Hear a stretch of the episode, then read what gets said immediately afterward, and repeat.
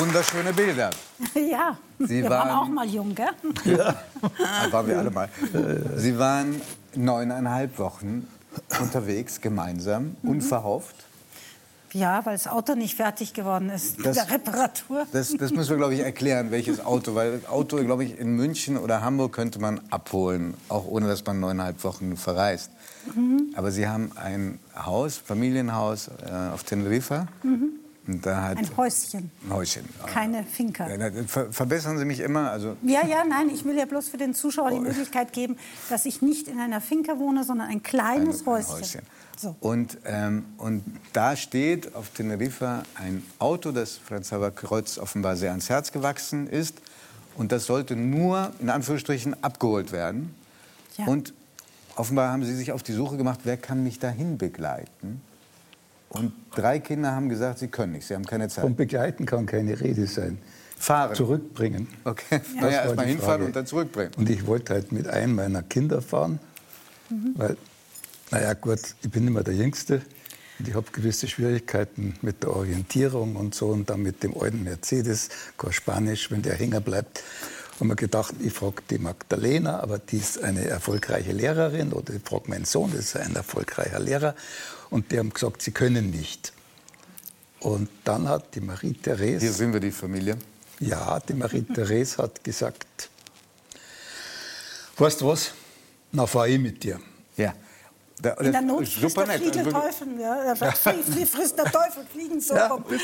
Aber, aber ich glaube, Sie sind von voll, völlig falschen Voraussetzungen ausgegangen. Sie dachten nämlich, das geht schnell.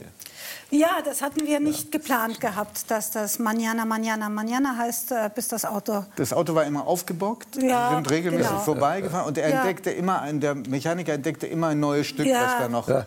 ersetzt Wahrscheinlich zu. Recht, aber er hat halt dann Zeit, sich sehr Zeit gelassen. Und äh, ja, daraus wurde dann immer eine längere Reise. Und nun hingen Sie in diesem Haus fest Hm. und, ähm, und haben sich doch eigentlich erstaunlich gut verstanden. Das können wir entnehmen einem gemeinsamen Buch. Die Idee, glaube ich, war Ihre. Ja, Wenn wir also mir ist der Titel einfach in der Küche in den Kopf geschossen, sozusagen. Und als ich, diese, das, als ich zum Franz sagte, du, lass uns doch die Zeit nützen, wo wir zusammen hier sitzen und Szenen keiner Ehe schreiben. angelehnt an den berühmten Film von Igmar Bergmann, Szenen einer Ehe. Ja, wohlgemerkt, das äh, K macht den Unterschied. Ja, ich, absolut. Das habe ich noch gerade verstanden. Aber man Ja. muss sagen, Naja, aber Krötz man, K, man, also man muss meine, sagen, der, der Film ist finster. Also danach hat man keine große Lust mehr auf Ehe. Aber dass, dass sie so lange unterwegs waren und das dann getrennt voneinander aufgeschrieben haben, das in so einer Art Tagebuch, das ähm, war, ist für einen Außenstehenden deswegen so erstaunlich, weil, vor, weil Franz Xaver Krötz gesagt hat, äh, vor einem Jahr noch hätte er sich nicht vorstellen können, mit ihnen auch nur zehn Minuten in einem Raum zu. Nein, aber vor längerer Zeit. Sie haben zehn Minuten gesagt. Ja, aber nein, vor längerer Zeit war das. Ah, vor, vor einem Jahr ja, das. das kennt doch jeder. Ich meine, wir haben uns nicht scheiden lassen, weil wir uns so gern haben, sondern weil es halt gekracht hat und so weiter und so fort. Und Das ist plausibel. also, Ja. es war nicht mein größter Wunsch, mit Frau Kreuzrelin neun Wochen durch die Gegend zu fahren. Aber Ja. es ist jetzt, wenn uns, nichts. einer, wenn uns einer gesagt hätte, heute vor einem Ja. Jahr, dass wir jetzt hier hocken Ja. und das Buch schon rauskommt, dann hätte ich denen den Vogel gezeigt, weil da waren wir noch Ja, gar nicht auf Teneriffa. klar. Und, und stimmt, ich meine, es steht im Buch, ja? Oder war das Ja. nur ein Witz, dass Sie gesagt haben, Sie, äh, das schreibt äh, Franz Xaver Kreuz, vor einem Jahr hätte sie mir noch den Tod gewünscht. Naja, manchmal, manche Dinge muss man ein bisschen überspitzen. Ich weiß nicht, seid ihr alle so lahm? Wir sind leidenschaftlich. Wir haben uns in der Ehe hundertmal den Tod gewünscht und haben uns hundertmal versöhnt und es war wunderbar. Ja. Was habt ihr gemacht?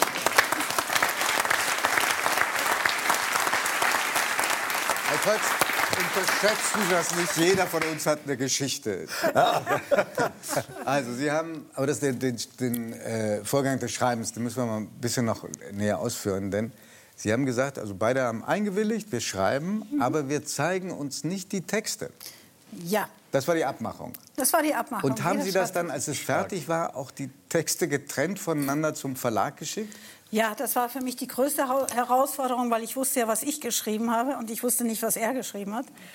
Und ähm, dann hat er halt so spontan, wie er halt dann öfters auch sein kann, ah, Geschmack, das, das schicke ich jetzt raus. Und dann hat er es weggeschickt. Und dann war ich im Zugzwang und habe es auch weggeschickt. Und dann kam halt der Verlag und hat gesagt, ja, wollen wir. Danach das heißt, haben Sie haben mehrmals gesucht, es gab keinen Auftrag, ne? Nein, nein, wir haben es fertig gemacht, das Buch. Ja, aber mhm. es, gab, es gab, als Sie die Idee hatten, gab es auch keinen Auftrag. Nein, es gab gar nichts. Dieses Buch hätte man nicht planen können. Dieses Buch hätte man auch nicht mit einem Exposé einreichen können oder sowas. Das ist entstanden, das ist gewachsen. Genauso mhm. wie die Reise gewachsen ist. Aber wenn man so lange zusammen ist, muss man doch sich interessieren, was der andere geschrieben hat, oder? Ja. Nein, das war ja die Abmachung, dass wir uns nicht interessieren. Ja, aber trotzdem, also das Tut mir leid, so neugierig ist man schon. Nein, er ist nicht Thomas Mann gewesen, Gott sei Dank. Er hat nicht seine Texte vorgelesen. Also es ist doch lächerlich. Gewesen. Es interessiert mich nach 20 Jahren doch nicht, was sie jetzt schreibt. Vielleicht was Peter schreibt, aber ich habe doch keinen Vogel. Also mit diesem Ausbund an Charme, ja?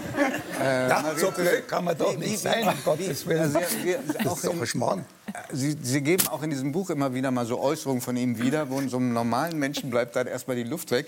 Ja. Kennen Sie das auch? Ah, das normal. Kennen Sie, ich bin ein normaler Bayer. Okay. Kennen Sie das, dass Sie ab und zu schnappen? Ich wollte gerade sagen, ich auch. Der Felix scheint anders äh, Haben Sie ab und zu Schnappatmung gehabt, als Sie dann das Ergebnis endlich oh, sehen ja, konnten? Oh ja, selbstverständlich, ja. An welchen Stellen? An einigen, an einigen, zum Beispiel über meine Körpermaße. Du könntest du den Satz selber zitieren, bitte? Ja, ähm, er schweigt. Ich meine, er schweigt. Er will, dass das Was Buch gelesen du? wird. Das Maß aller Dinge und die Masse aller Dinge. Ja, natürlich, um ja. Gottes Willen. Genau. Ich habe sie kennengelernt, da wog sie 45 Kilo. naja, und ich bin nicht blind. Ich glaube, das macht auch die, die, Naja, du hast auch eine Wampen gekriegt. Ja, selbstverständlich. Das ist alles okay und die Häuser ja, auch weniger geworden. Also, ja, ja, aber ich glaube, das ist ja, das, äh, auch das, dass wir Dinge aufschreiben, die sich als normales Paar nicht sagen würde. Das kann man wohl sagen. Also das, das, das, Buch war, das Buch besticht durch eine große Ehrlichkeit. Also wirklich, man hatte nicht das Gefühl, der eine schont den anderen. Nee. Aber um Ihnen jetzt eine ernste Frage zu stellen, Herr Krötz. Sie als Dramatiker, wie, wie, wie finden Sie das, was sie zu Papier gebracht hat, wie sie das aufgeschrieben hat? Was sie geschrieben ja. hat? Ja, inzwischen freut es mich, dass sie schreiben kann, dass ich das gesehen habe. Ich war mir nicht sicher, mein Gott, warum denn? Das ist ja sehr schmarrn, was hast denn du geschrieben? Ich war mir nicht sicher, ob sie das überhaupt, was sie macht, was sie schreibt, wer das ist. Wir haben uns ja nicht jeden Tag gesehen, das ist doch klar, wir haben uns lange nicht gesehen. Und ich habe mir schon gedacht, für mich ist ja selbstverständlich, mir, braucht ja keiner sagen, wir machen eine Reise und wir schreiben darüber, ich schreibe jeden Tag. Aber wenn mir nichts einfällt, schreibe ich. Also mit anderen ich schreibe seit 60 Jahren. Ja. Aber bei der Marie-Therese war ich mir jetzt nicht so sicher. Und ich habe es dann gelesen und das habe ich da schon hundertmal gesagt, ich war begeistert. Die hat einen wunderbaren Text geschrieben, das ist großartig, auch literarisch ist großartig. Das, hat, das, das Narrativ geht durch, perfekt, wunderbar aus. Also, ich meine, das steht jetzt also, auf der auf Habenseite neben den ganzen ja. Beleidigungen, die er ausgesprochen hat. Ich finde auch, dass Sie wirklich gut schreiben. Ja. Oh, das freut mich sehr. Danke. Ja? ja? Wirklich gut. Ähm, wir haben vorhin in dem kurzen Zuspiel gesehen. Du musst auch eine hervorragende Figur haben, wenn ich das so sage. Ah, danke schön. danke.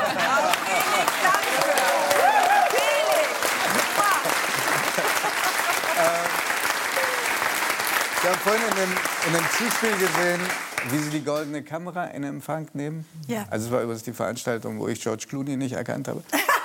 So in, in Klammern. Und äh, Sie waren da ganz verhalten, sehr, sehr schüchtern. Ja. Wie hat denn Ihre berühmte Familie diese goldene Kamera aufgenommen? Naja, das war leider nicht so ein schönes Erlebnis, weil ähm, äh, mein Onkel und meine Mutter mir erklärt haben, ich soll die goldene Kamera nicht äh, entgegennehmen, weil meine Leistung wäre nicht dementsprechend gewesen. Und das war für mich ziemlich hart. Äh, Normalerweise freuen sich Mütter ja, und Verwandte, wenn äh, ja, Kinder... Ja, das war gerade so der Trend, äh, dass mein Onkel auch meinte, er müsse auch irgendwelche Preise zurückgeben und so weiter und so fort. Für mich war das als 19, gerade 20-jähriges Mädchen Ähm, sehr, sehr schlimm. Ich bin heulend weggelaufen. Penny McLean war an dem Abend da, meine Tante Immi war da und äh, Penny McLean, die, die, Lady Bump die und Schlagersängerin, äh, ja, und Autorin vor allem auch. Und die hat den Max auch zur Sau gemacht und meine Mutter.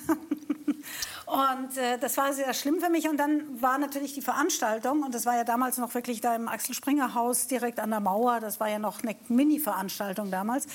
Und dann war das, äh, hat der Blackie mir den Preis überreicht, Fuchsberger. Blackie, Blackie Fuchsberger, und hat mir den Preis überreicht und hat gesagt, du schaust aus wie deine Mutter und du hast die Augen wie deine Mutter und die Stimme wie deine Mutter und du bist so begabt wie deine Mutter. Am Schluss habe ich gedacht, ich bin meine Mutter, aber die saß unten im Publikum und hatte natürlich da dann Kamera reicht die Tränen in den Augen und es war für mich eine ganz, ganz traurige Veranstaltung. Ich bin weinend von dieser goldenen Kamera weggegangen ins Hotel und dort war der Frank Elsner und der hat gesagt, warum weinst du, Mädel? Und dann hat er mit mir geredet, als Mensch. Und das war sehr schön. Ja, das ist gut. Wobei ich jetzt nicht meine Mutter oder so verteufeln will. Das war, ich weiß es nicht, war es Eifersucht. Ich war halt blutjung. Meine Mutter hat, war Spätgebärende.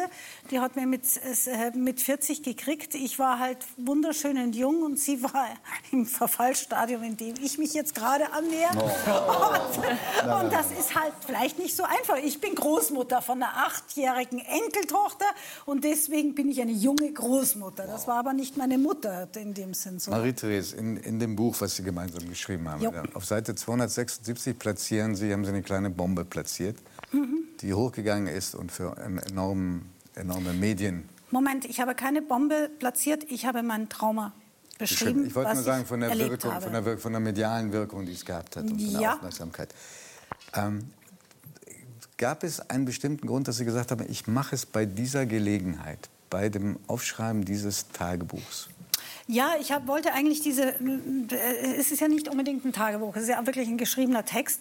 Und ich wollte die Geschichte einer Frau erzählen, die, ähm, äh, die unabhängig ist und äh, wieder mit ihrem Ex-Gatten nach Teneriffa kommt und auch in dieser Zeit sich ganz langsam wieder in diese Strickmuster und Handelsmuster, die man so mit sich trägt, wieder zurückfällt ähm, und ähm, gar nicht da raus kann. Und dann habe ich mich gefragt, wo, wo, wo hängen denn diese Strukturen? Strickmuster, wo bleiben sie denn? Und die Simone de Beauvoir hat das sehr schön formuliert. Sie hat gesagt, on n'est pas femme, on le devient. Man, wird nicht als Frau geboren, man, man, man wird dazu gemacht.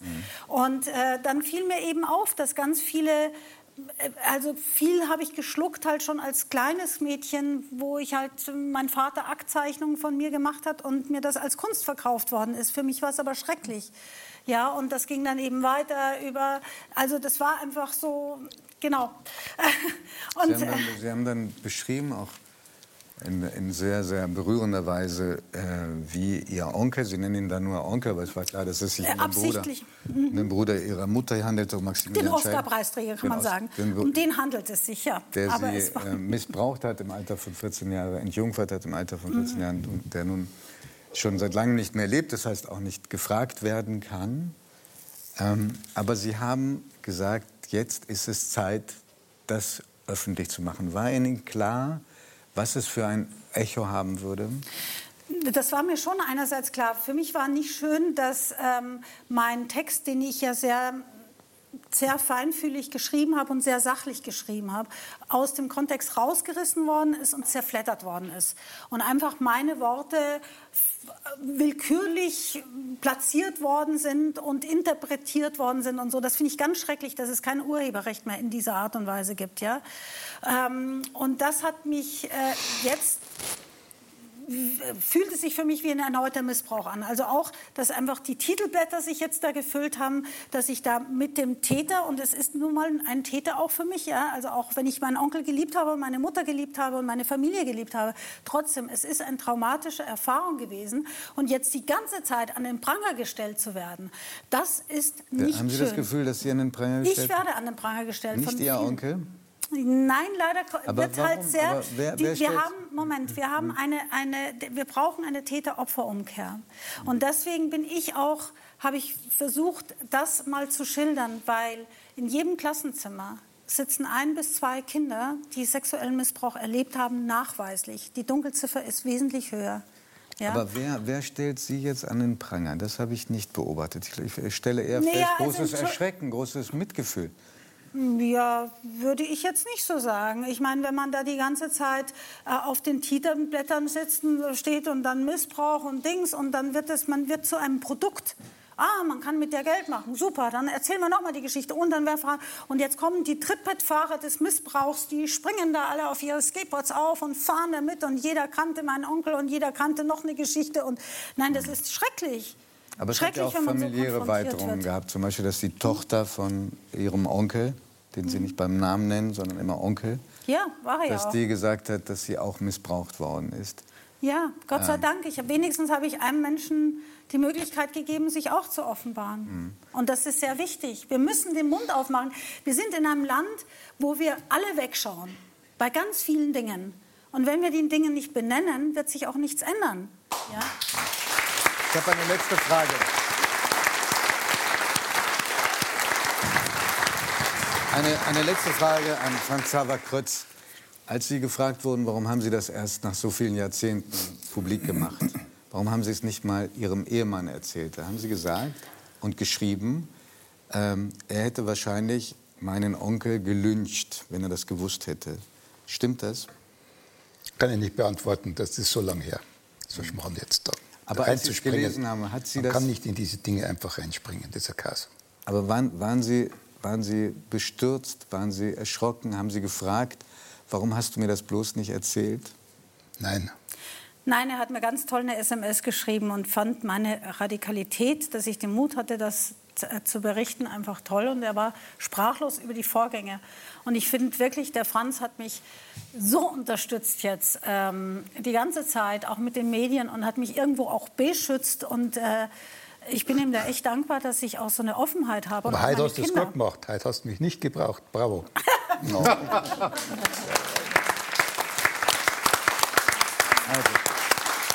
Ich freue mich, dass Sie zu Besuch waren. Ich muss sagen, so ein Paar wie Sie habe ich noch nie in einer Talkshow erlebt. äh, und ähm, ich bin was gespannt, Neues. was aus Ihnen beiden noch wird. Erstmal denke ich, es werden viele Ihr Buch lesen. Vielen Dank.